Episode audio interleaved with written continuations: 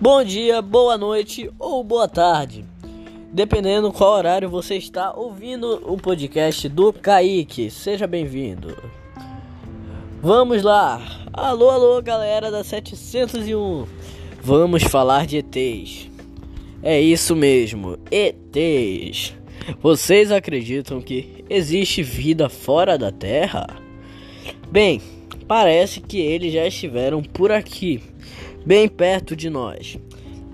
Vocês sabiam que os moradores da ilha de Colares, que é um município aqui pertinho, mais ou menos uns 100 quilômetros próximo de Belém, já viram naves brilhantes e ficaram muito assustados e abismados com o movimento delas.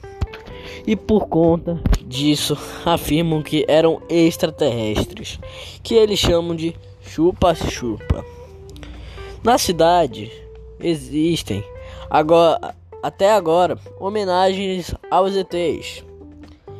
É, eles estão por todos os lados, nas praças, nas ruas, nas casas e ajudando o turismo local.